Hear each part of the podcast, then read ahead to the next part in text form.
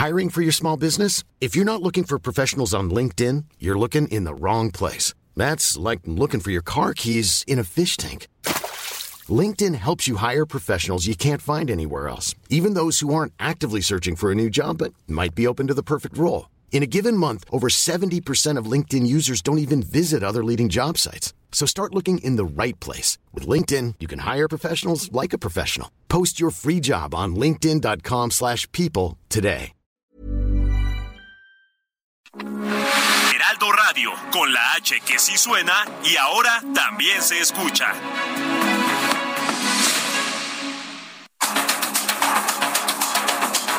Los expertos se reúnen para debatir, desmenuzar a la noticia y a sus protagonistas. Esta es la mesa de opinión del Heraldo de México y La Silla Rota. Bajo la conducción de Alfredo González Castro y Jorge Ramos por el Heraldo Radio. Iniciamos.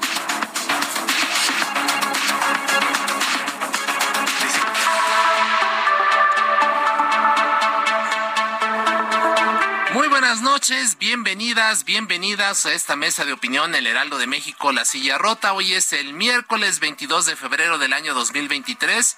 Son las 9 de la noche con un minuto.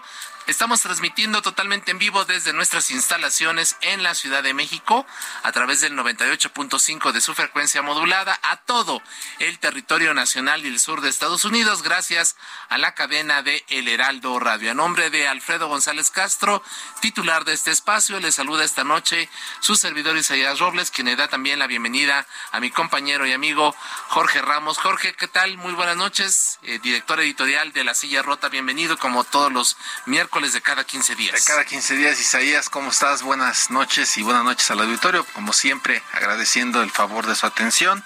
Y pues nada, nada, Isaías, eh, las cosas eh, siguen candentes, ya ves que arrancamos el año con un, con un cerramos el año, ¿no? Con, con temas muy, muy fuertes en, el ámbito eh, político y por supuesto, pues este año que, que es electoral en, dos entidades, el próximo año, evidentemente, las, las federales, la presidencia pues está todo ya muy, muy candente.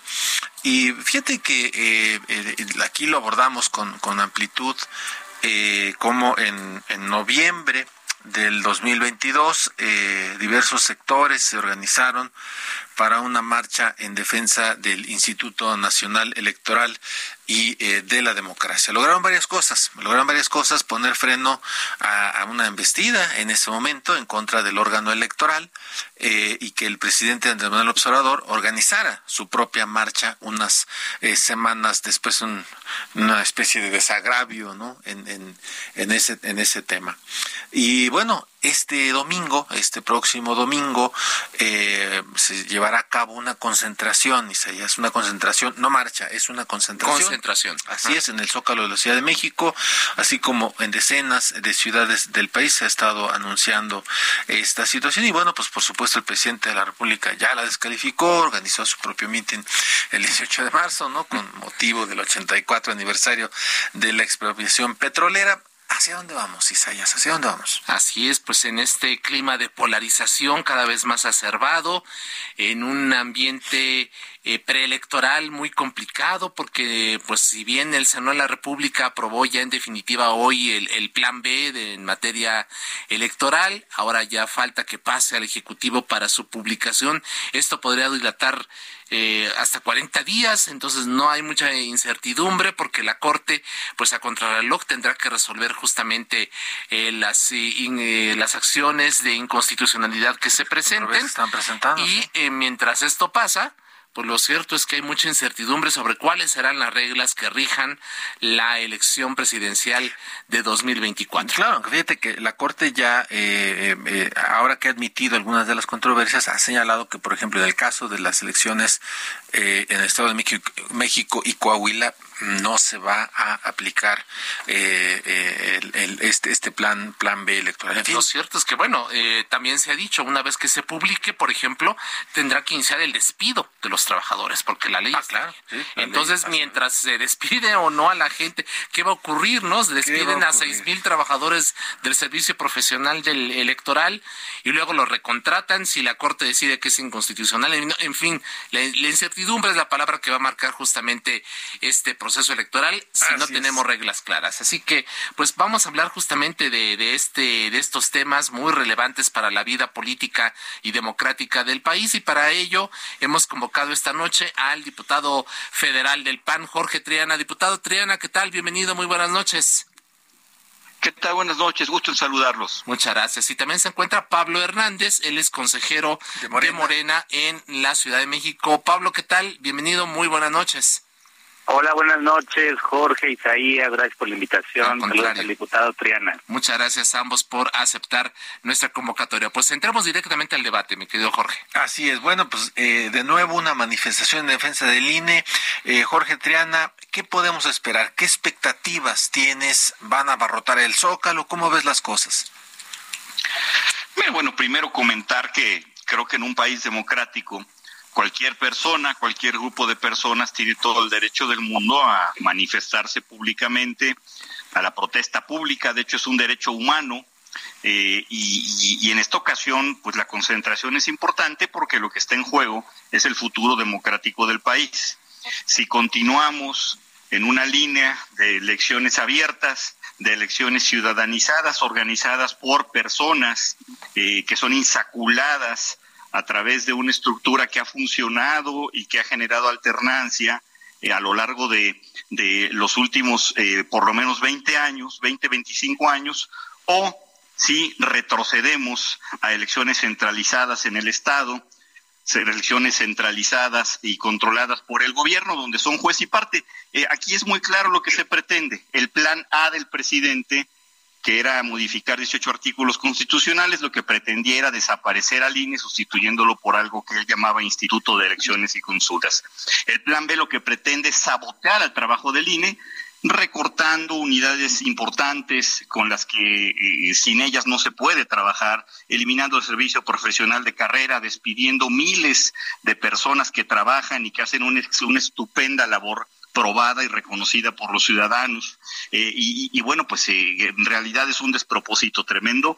No se puede organizar una elección equitativa con todas las características que marca la Constitución, bajo las condiciones que se están estableciendo en este mal llamado Plan B. Por eso hay que ir al Zócalo hay que ir a la Suprema Corte de Justicia porque ahí va a ser la última batalla. Los ministros van a tener la última palabra y si me apuras, y con esto concluyo, ni siquiera tendrían por qué entrar al análisis del fondo de esta reforma inconstitucional. Esto se tendría que anular de plano porque hay un vicio de origen, que es un vicio que viola el procedimiento legislativo. Se aprobó sin pasar a comisiones, se aprobó sin parlamento abierto, sin tomar en cuenta el análisis de los expertos, se aprobó eh, de golpe y plumazo, generó un desaseo legislativo enorme, no lo digo yo, lo dicen los senadores de Morena, que se vieron agraviados por el desaseo legislativo de los diputados de Morena que hicieron mayoría. Entonces esto es un verdadero batidero y tendría que anularse de plano. Así es, diputado Jorge Triana, muchísimas gracias por, por esta primera intervención. Así es, y bueno, eh, eh, Pablo Hernández, él es consejero de Morena aquí en la Ciudad de México. Eh, Pablo, ¿qué esperar el 18 de marzo en la contraconcentración? Pues mira, gracias por la invitación. Antes de entrar a esa pregunta, lo que quería decirles, recordarles es que así tal cual está el línea ahorita y tal cual está la ley electoral vigente, el domingo pasado en la elección a senador de Tamaulipas, Morena obtuvo el 70% de los votos. Entonces, créanme que las reformas que se están haciendo... Pero, de un 20% de participación, y digo, si, si, si eso, si presumimos eso de que la gente, o sea, si con un nivel de participación del 20% y decimos que son elecciones... Con las, reglas, con las reglas vigentes, sin plan A, sin plan B, sin plan C, así como está ahorita la ley, sacamos el 70% de los votos. Entonces, no nos hace falta cambiar la ley para ganar. ¿Por qué estamos cambiando la ley? ¿Por qué estamos cambiando las leyes?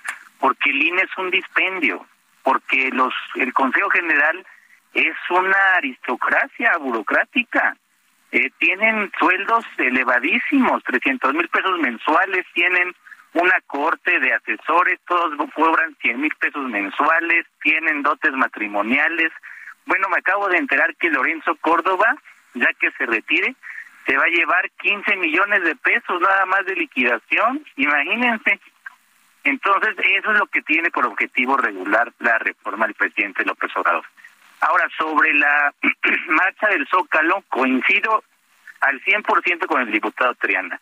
Eh, es derecho de todos los mexicanos eh, manifestarse, reunirse, asociarse para políticamente, ¿no? Mientras la manifestación sea pacífica.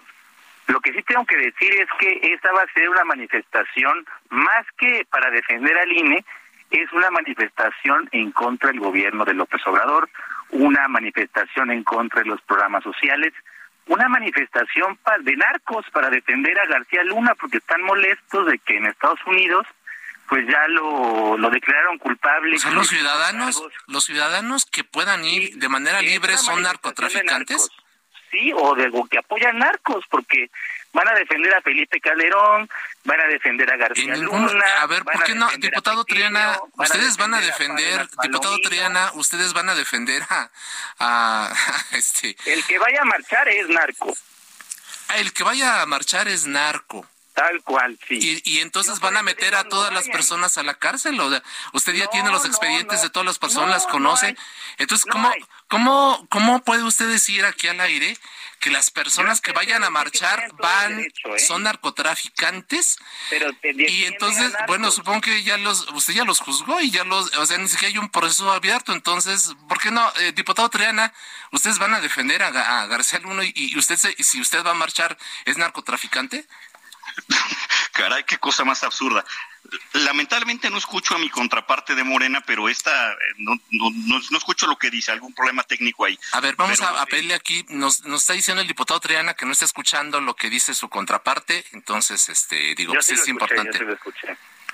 Vamos, vamos a ver si tenemos ahí un problema. Bueno, eh, en, en resumen, a ver si hay, hay, a ver, por ejemplo, a ver, eh, Pablo, ¿puedes, ¿puedes comentar algo ahí para Pablo? Sí, bueno, a ver. lo que creo que es que va a ser un fracaso la marcha también. Eso también lo tengo clarísimo. Miren, el Zócalo, así uno convoca... ¿Me, escuchan? Sí, sí, sí. yo, le invito al Zócalo 80 mil personas, se ve vacío. Yo la verdad eh, estimo que no sean más de 30 mil personas las que vayan a acudir. Ya van a estar en los huesos, porque sí va a afectar mucho en el ánimo de mucha gente que creyó en Vicente Fox en gente que creyó en Felipe Calderón, gente que de verdad pensó que la guerra contra el narco era de verdad. Hay mucha gente que ya está decepcionada porque lo que nos dimos cuenta en el juicio de García Luna es que la guerra contra el narco en realidad fue un negocio, fue una fachada para que funcionarios públicos en materia de seguridad recibieran sobornos del crimen organizado. Y además, diputado Triana, ¿qué, qué, ¿qué le, ¿Qué opinión de, le... equipamiento y tecnología para supuestamente dar seguridad. Ok. Diputado Triana. Ah, se parece que se cortó la, la, llamada. Bueno, entonces vamos a, a, tener unos minutos para poder eh, restablecer la, la, comunicación. Oiga, en ese sentido, lo, lo que acaba usted de, comentar, Pablo, Pablo Hernández, eh, el, hace, en esta misma semana, ya en Estados Unidos, hay una alerta a la administración Biden diciendo que pues la, el asunto del fentanilo sigue creciendo de manera impresionante, ¿no? Ellos están alarmados por la por la por la presión. días están inyectando fentanilo. Eh, Hay más de 100 mil ciudadanos de Estados Unidos muertos. Oiga, pero este fenómeno, este es fenómeno que está ocurriendo hoy que no es culpa ni de ni de Vicente Fox ni de Felipe Calderón y que es una administración del presidente Andrés Manuel López Obrador que lleva cuatro años. Entonces pues digo, pues nos dejaron, un, el gran problema que nos enfrentamos es de cómo se dedicaron todo el sexenio de Fox, que García Luna estaba al frente de la AFI, y luego todo el sexenio de Calderón, que fue el secretario de Seguridad Pública, apoyar al cártel de Sinaloa, pues 12 años, imagínate, de echarles aire, pues no hay manera de parar tanto Mira, lo que están llevando. Eh, el diputado Triana ya, ya lo tenemos de nuevo en la línea, ya te está escuchando. Y eh, no sé, lo que quisiste decir es que eh, los que van a participar en la marcha el próximo domingo es porque van a defender a García Luna, van a defender a Felipe Calderón y prácticamente dijiste que son eh, defensores y casi narcotraficantes. No, no, dijo prácticamente, dijo son narcotraficantes. Los que van a marchar el domingo son narcotraficantes. ¿Qué opina, diputado Triana? ¿Qué opinas? Bueno, a ver, en esa lógica pues eh, todas las personas que marcharon, eh, que acompañaron al presidente López Obrador en su marcha de reforma al Zócalo, su marcha de respuesta a la marcha que tuvimos nosotros en el mes de noviembre, el día 13 de noviembre, pues entonces son violadores de niños, porque Morena tiene un diputado eh, preso por pedófilo. Entonces, pues entonces, si, si a esas vamos, y vamos a estar contagiando ese tipo de, de, situaciones, pues no, no, no podemos caer en, en, esos extremos. Estoy seguro que no son todos violadores de niños, solamente algunos. Entonces, bueno, pues a lo mejor, a lo mejor en el PAN tampoco no todos son narcos, pero la mayoría sí. A ver, vamos, vamos a dejarnos hablar, si no, no vamos a terminar jamás esto. Adelante, por favor, este, Sí, este, eh, entonces no, a mí, a mí me parece que esa lógica no, no, no, no camina hay que ser muy, muy serios en este planteamiento. Por ejemplo, el diputado que está preso por pedófilo del Estado de Puebla sigue siendo militante de Morena porque no le suspendieron sus derechos. Y García Luna nunca ha sido militante del PAN. Nunca ha ocupado un cargo de 12 años no de los podido, dos sexenios No he podido terminar de hablar. No, yo no interrumpí cuando alguien más hablaba. Eh, entonces, nunca ha sido militante del PAN, nunca ha ocupado un cargo partidista, nunca ha ocupado un cargo de elección popular representando algún partido. Nosotros no defendemos a García Luna.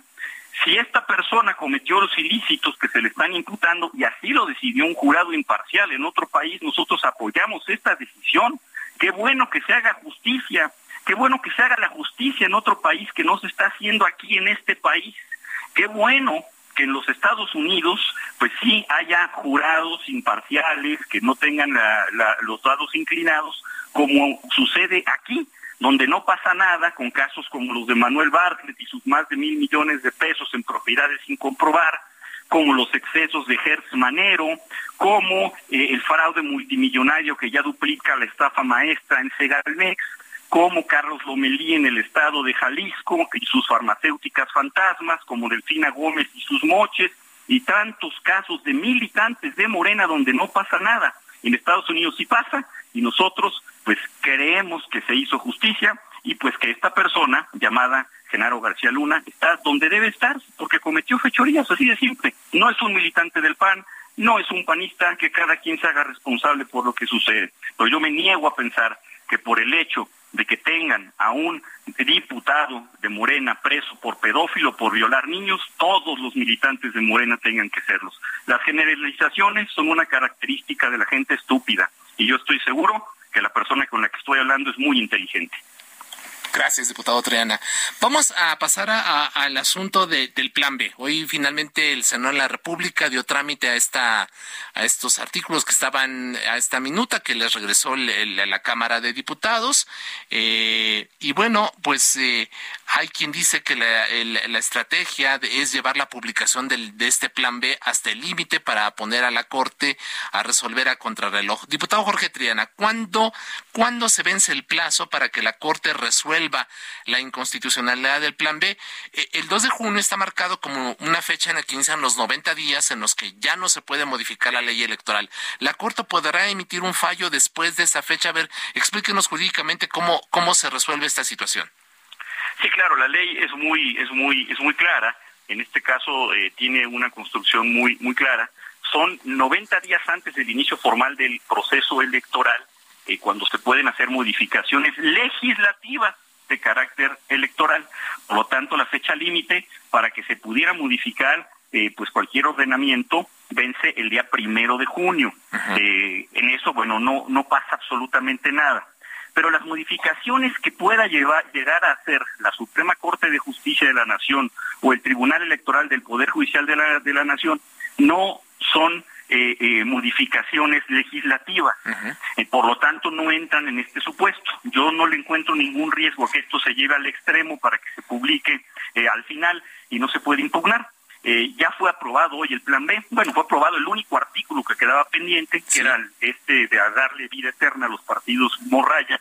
Eh, y eh, pues ya puede en cualquier momento publicar el presidente de la República. A partir de ese momento, eh, la oposición o quien quiera hacerlo contará hasta con 30 días para poder presentar alguna acción de inconstitucionalidad o controversia constitucional y cinco días para que cualquier ciudadano de a pie pueda presentar un juicio de protección de derechos político-electorales. Creo que los tiempos están muy claros.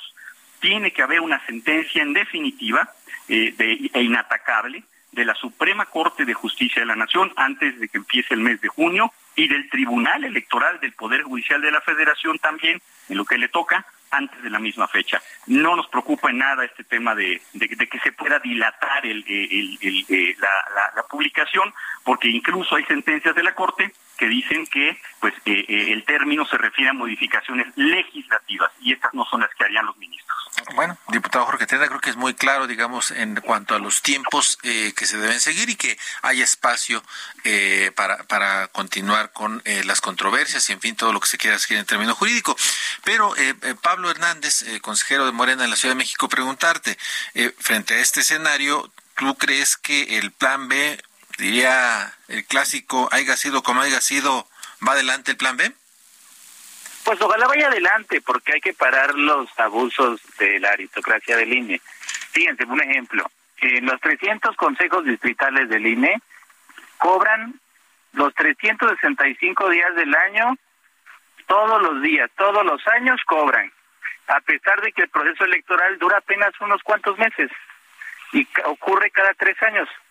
Entonces lo que estamos diciendo es no puede ser que esa gente cobre tres años, todo el año, porque es mucho dinero lo que cuesta la democracia.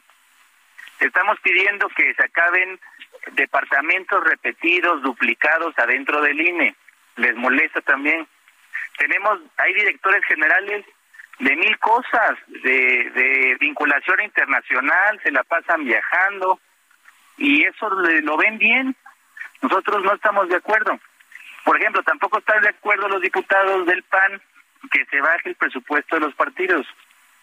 No están de acuerdo que cuando no hay proceso electoral, pues baje el presupuesto y que nada más en las campañas sea cuando los partidos reciban. Entonces, pues yo espero que el plan B funcione. Ahora, como empecé mi intervención, no hace falta que cambie la ley. Morena igual va a ganar. Tamaulipas, 70% de los votos para, el candidato de Morena senador.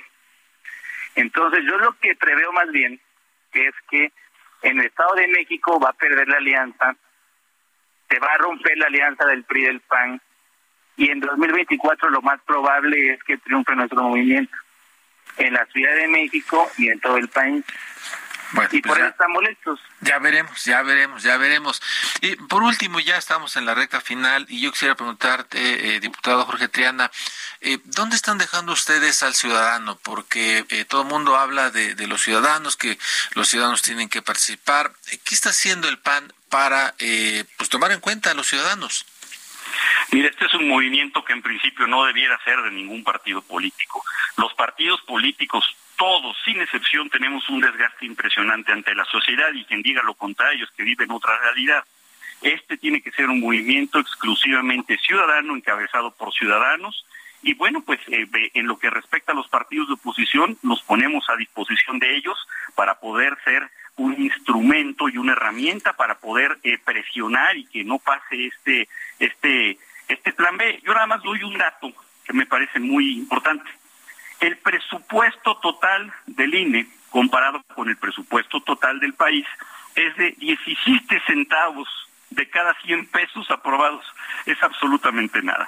Y estas juntas distritales trabajan todo el año porque hacen trabajo de capacitación, de cartografía, hacen trabajo de visita a los ciudadanos para saber cómo cuáles van a ser los insaculados, hacen un trabajo también de georreferenciación, hacen muchísimo trabajo que no se conoce. Son aviadores, diputado, eh, cumplo con el con el eh, con el último punto para mencionarlo que me parece muy importante, artículo 41 constitucional dice claramente el INE deberá de contar con los recursos indispensables para poder llevar a cabo su trabajo. Con esto no se va a poder cumplimentar.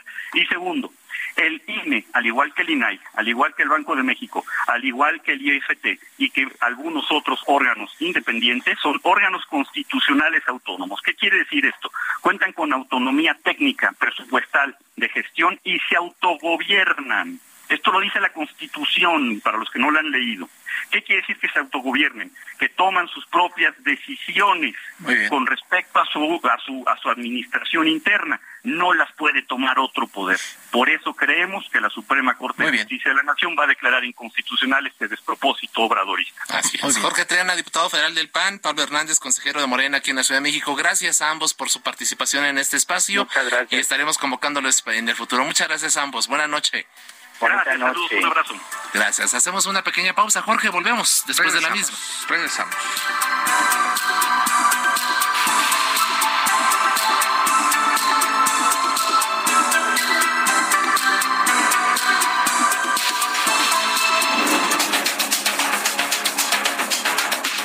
Regresamos con la polémica y el debate después del corte. No se vaya.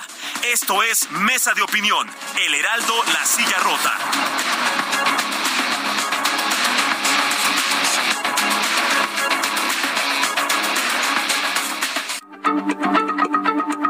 Heraldo Radio, la H se lee, se comparte, se ve y ahora también se escucha.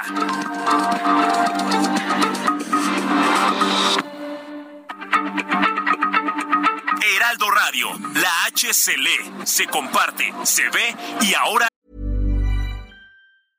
Mother's Day is around the corner. Find the perfect gift for the mom in your life with a stunning piece of jewelry from Blue Nile. From timeless pearls to dazzling gemstones, Blue Nile has something she'll adore. Need it fast? Most items can ship overnight. Plus, enjoy guaranteed free shipping and returns. Don't miss our special Mother's Day deals. Save big on the season's most beautiful trends. For a limited time, get up to 50% off by going to BlueNile.com.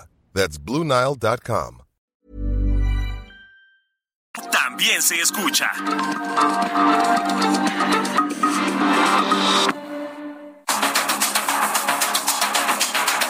El Heraldo, La Silla Rota, Mesa de Opinión. La polémica y el debate continúan.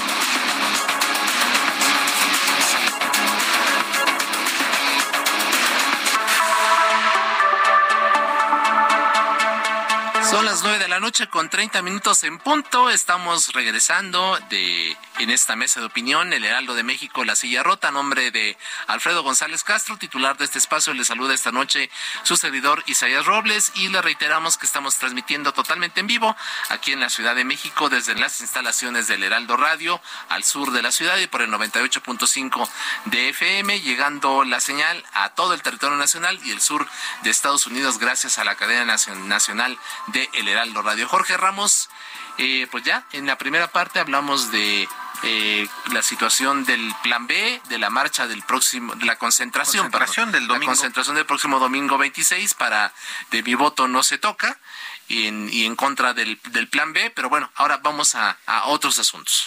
Así es, Isaías, eh, buenas noches de nueva cuenta. Y bueno, eh, aquí en este espacio hemos eh, abierto los micrófonos a los temas de la política científica, ¿no? De llevamos más de dos años aquí, tres años eh, abordando des- desde distintas aristas eh, la problemática que se ha presentado. La verdad es que ha sido un tema eh, eh, recurrente y, y bueno. Eh, uno de los eh, temas eh, que, que han sido constantes recientemente tiene que ver con la ley de, de ciencia, una reforma que tiene que ver con el CONACYT, Consejo Nacional de Ciencia y Tecnología. Vamos a escuchar esta nota que preparó nuestro equipo de redacción y producción para escuchar después la voz de nuestras invitadas. Estudiantes mexicanos en Reino Unido advirtieron que la iniciativa de la Ley General en materia de humanidades, ciencias, tecnologías e innovación dificulta la integración de una nueva generación de investigadores, por lo que urgieron a que la comunidad de becarios y jóvenes investigadores sean integrados a los procesos de consulta para la reforma a dicha ley. Además, alertaron que dicha propuesta de ley es particularmente adversa para el desarrollo y permanencia del talento científico joven en México.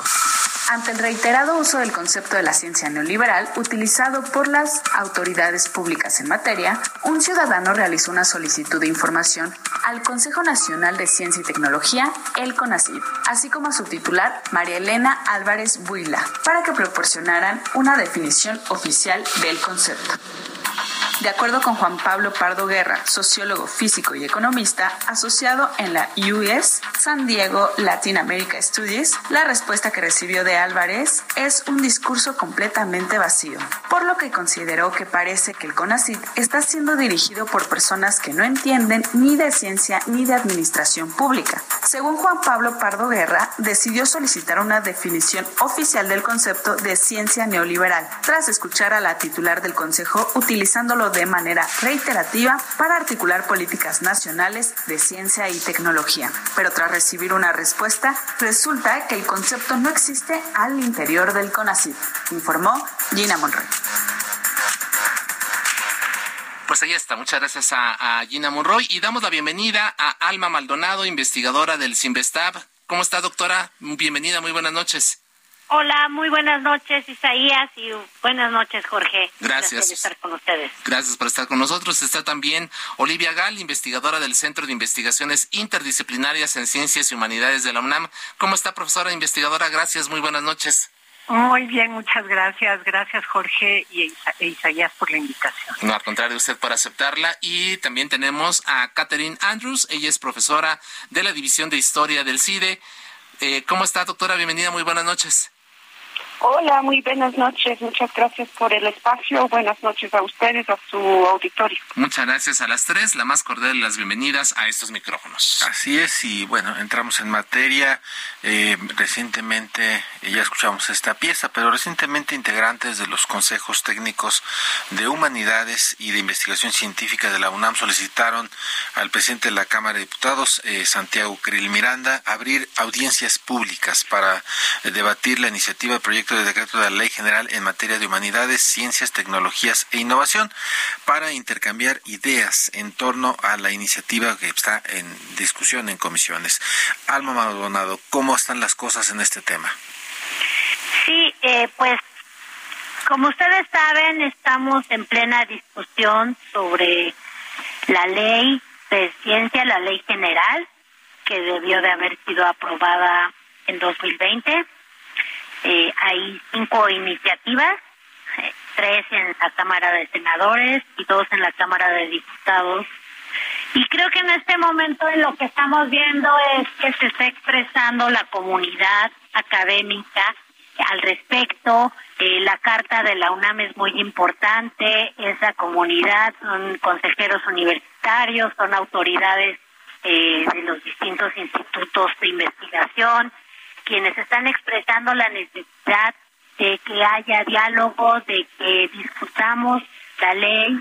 Y creo que lo más importante de destacar es que esta expresión se suma a otras de centros públicos de investigación y de otras comunidades que lo que estamos diciendo es hagamos la mejor ley posible, no estamos defendiendo la actual ley, estamos diciendo, va a haber una ley que sea mejor de lo que hay ahora y no tengamos retrocesos a lo poco que se ha avanzado, porque pues tampoco es que el sector haya sido muy importante ni en lo presupuestal ni en lo político, pero creo que de eso se trata de decir, hagamos una ley que va a definir el tema y organizarlo en los próximos 20 años, que sea una buena ley. Perfecto, doctora Maldonado, muchas gracias por esta primera intervención. Eh, doctora Gal, así como ha salido la gente en defensa del INE, ustedes como científicas también han pensado eventualmente en salir a las calles, hay apatía. ¿Cuál es la razón para no movilizarse ante pues, los eh, embates que ha tenido la 4T en contra de todo lo que huele a ciencia y a tecnología? Bueno, mire, este, la verdad es que la comunidad académica y la comunidad científica del país es una comunidad muy plural, es una comunidad que está dispersa en muchísimos lados. Eh, es una comunidad que es crítica y que tiene debates internos. Em, y lo que hemos tratado de hacer, quienes estamos realmente muy, muy pendientes de lo que está pasando en este sector de ciencia y tecnología y sobre todo en este momento crucial, con la ley, lo que hemos tratado de hacer ante todo es, uno, que se abra el diálogo, que el diálogo sea muy plural, que el diálogo sea muy respetuoso y que cuando se abra el diálogo, que se tome en cuenta las voces, porque si nada más se trata de hablar y luego ya no van a tomar en cuenta las voces, no sirve para nada. Entonces, estamos tratando de incidir en ese sentido y en otro sentido. Estamos hablando con los diputados y diputadas, sobre todo de las comisiones de ciencia y tecnología y de educación de la Cámara de Diputados, por quien está pasando la primera eh, fase de eh, la, la discusión sobre esta ley, si van a aprobar o no van a aprobar el dictamen positivo de la iniciativa que mandó el presidente. Nos parece que este es el primer paso y, y, y después veremos cuáles son los siguientes pasos y si se requiere acciones mucho más masivas y contundentes. Pero sí quiero terminar diciendo que el CONACYT, eh, la doctora Álvarez Huilla siempre dice que ella ha abierto el foro a toda la comunidad científica, académica y de innovación. Pero lo que estamos viendo con todos estos comunicados que ustedes mismos, ustedes mismos han mencionado, es que pues muchas, enorme parte de la comunidad no se siente, no se ha sentido convocada, no se ha sentido escuchada y por lo tanto está pidiendo que se les escuche este, que se no se escuche. Entonces, esos son los primeros pasos. Claro. Oye, Muy bien. Ah, ah, eh, ¿Han sido receptivos? Ustedes han dicho que han, tenido contacto con los, diputados, los integrantes de las comisiones a los cuales se ha remitido eh, la, iniciativa. ¿Cómo, ven el sentido de los diputados? ¿Están en un afán precisamente de, no solamente de escuchar, sino de incorporar las propuestas que ustedes estén realizando? Bueno, mire, a ver, hemos hablado con diputados de todas las bancadas. Este, eh, hemos hemos tenido muy buena recepción en muchos y muchas de ellos.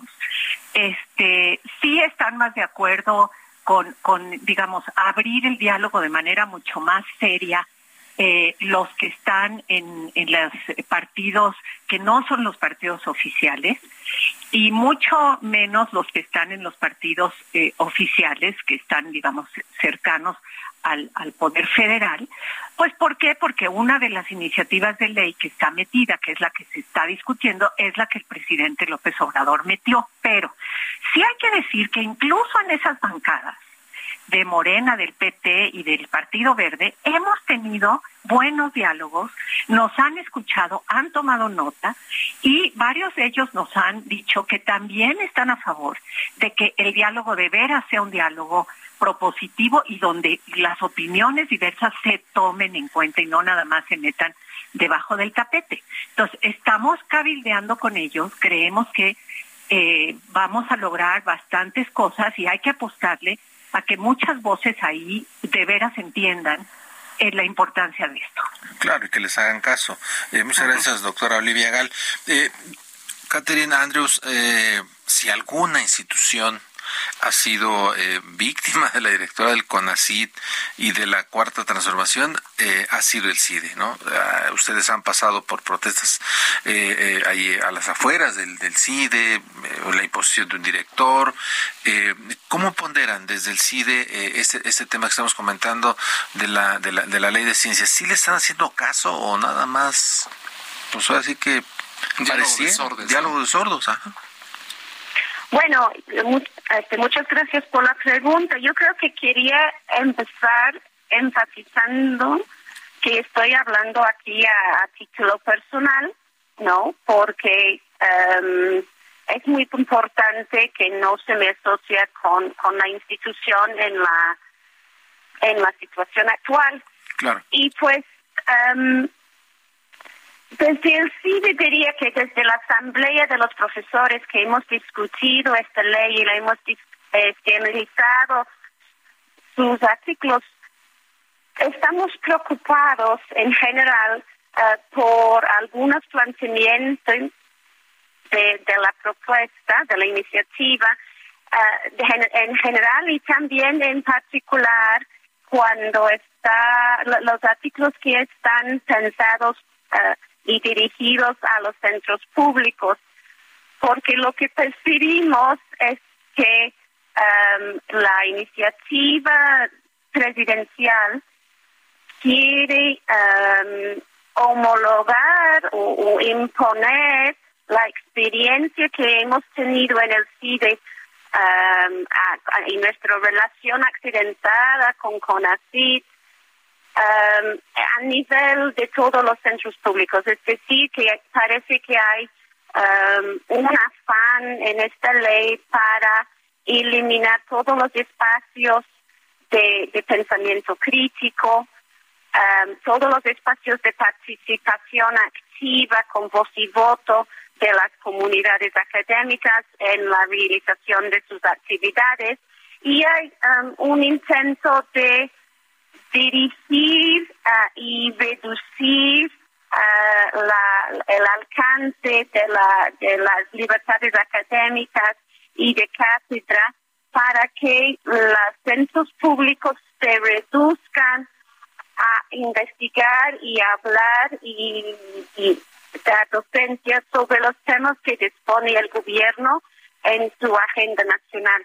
Y eso nos parece preocupante, todas estas condiciones nos parecen muy preocupantes porque al limitar la participación de los profesores y los estudiantes en las tomas de decisiones y al limitar las, eh, la actividad eh, académica y docente eh, a, una agenda que no tiene que ver con, con nuestra institución, sino con la, la, línea política del gobierno en torno, nos parece que eh, no y no permite el avance de la ciencia básica ni la ciencia aplicada, tal y como el mismo, la misma iniciativa de ley promete establecer.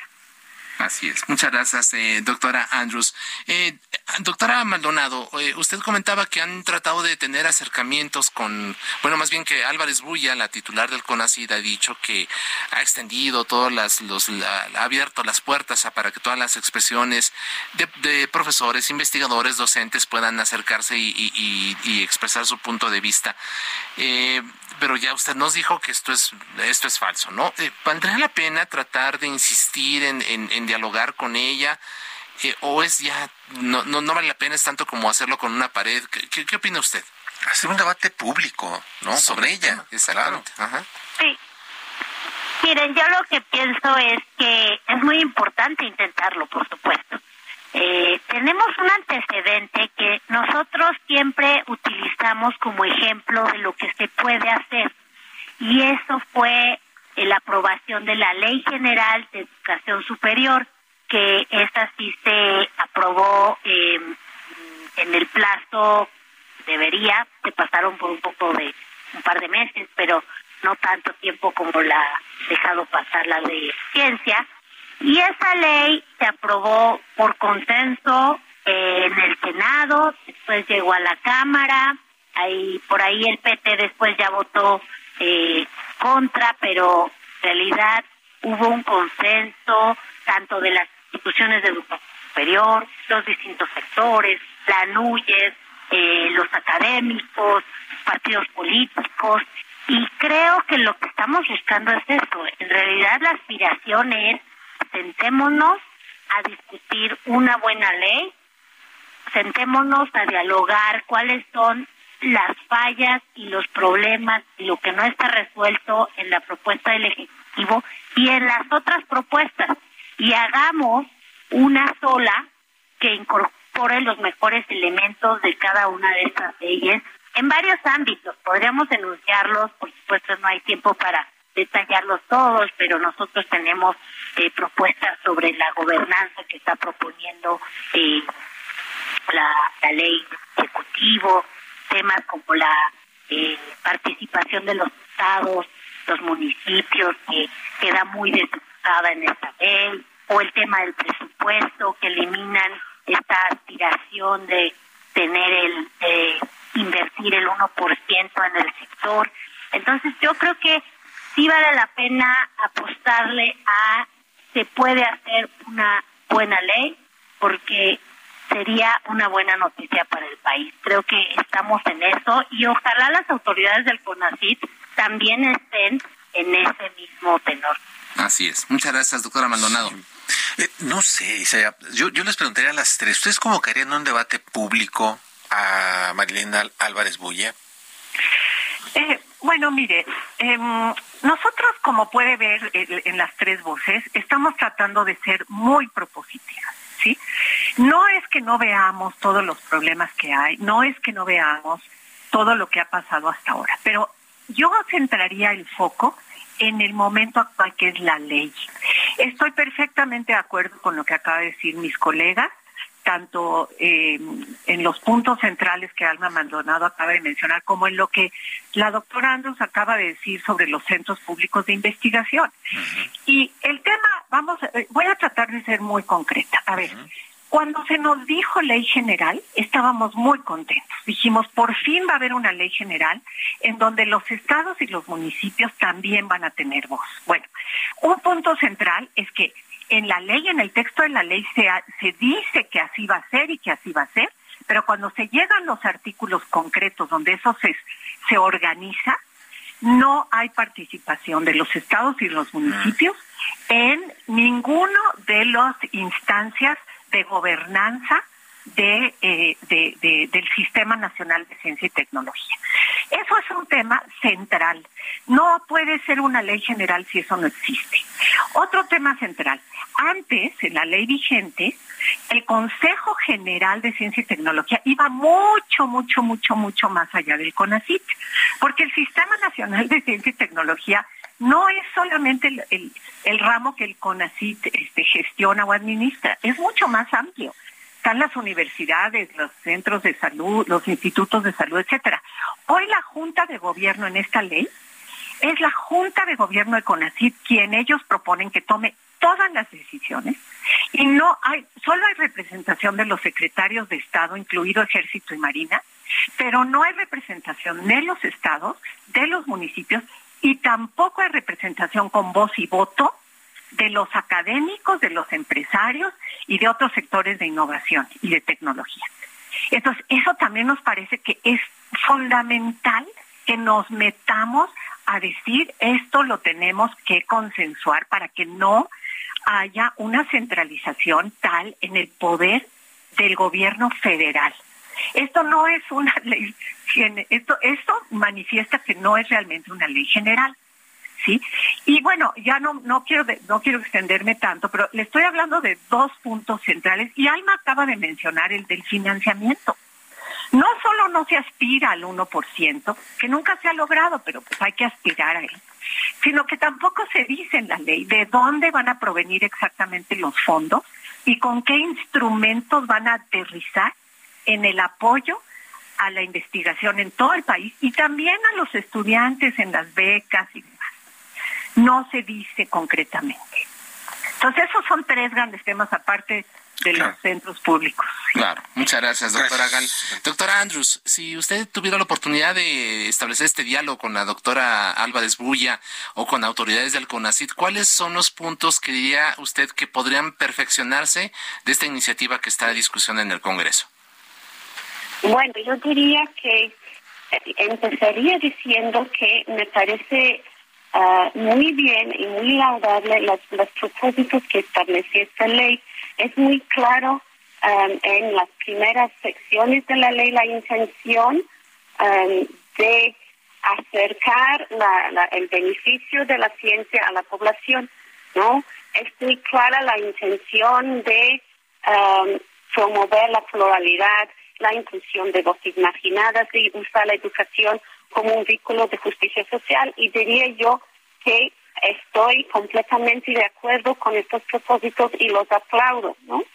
Pero si tuviera la oportunidad de hablar con las autoridades de CONACYT y las personas que, que van a escribir o van a aprobar en, final, en el último momento esta ley, les diría que, que cuiden de los detalles que hacen que los propósitos tan laudables de esta ley en la, en la, en la letra de los artículos no se cumple, ¿no? Este, es precisamente ah, una ley que no parece permitir, por ejemplo, la pluralidad ni la participación democrática de la, de la comunidad académica. Hace un ratito mencioné eh, la, ese punto en relación a, a, los centros públicos. En nuestro antes, antes de, antes de los cambios que se han introducido en el CIDE, por ejemplo, todos los estatutos de los, los reglamentos fueran consultados y votados por la comunidad, por sus uh, órganos representativos. Uh, con esta nueva ley nada más nos va a permitir opinar, ¿no? No participar activamente en ningún aspecto de nuestra gobernanza, ni siquiera en, uh, los aspectos de nuestra evaluación.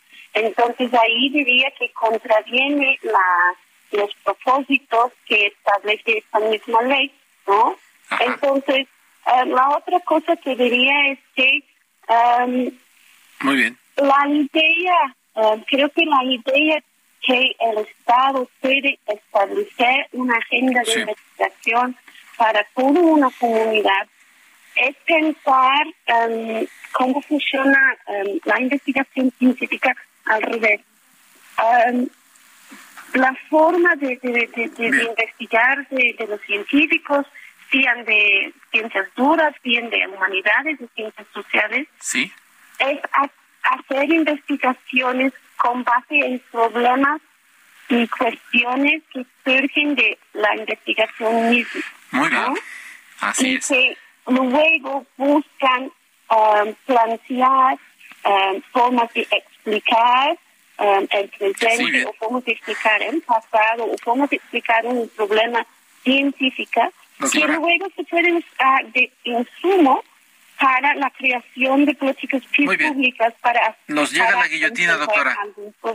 así es. muchas gracias a Alma Maldonado Olivia Gal Catherine Andrews por, por su por su participación esta noche muchas, muchas gracias gracias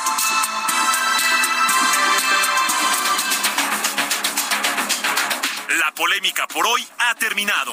Le esperamos el próximo miércoles para que junto con los expertos analicemos la noticia y a sus protagonistas en la mesa de opinión El Heraldo de México y La Silla Rota.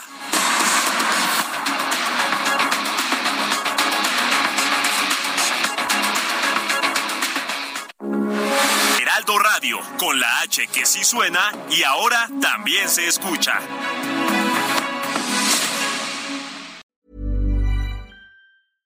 Want flexibility? Take yoga. Want flexibility with your health insurance? Check out United Healthcare Insurance Plans. Underwritten by Golden Rule Insurance Company, they offer flexible, budget friendly medical, dental, and vision coverage that may be right for you. More at uh1.com.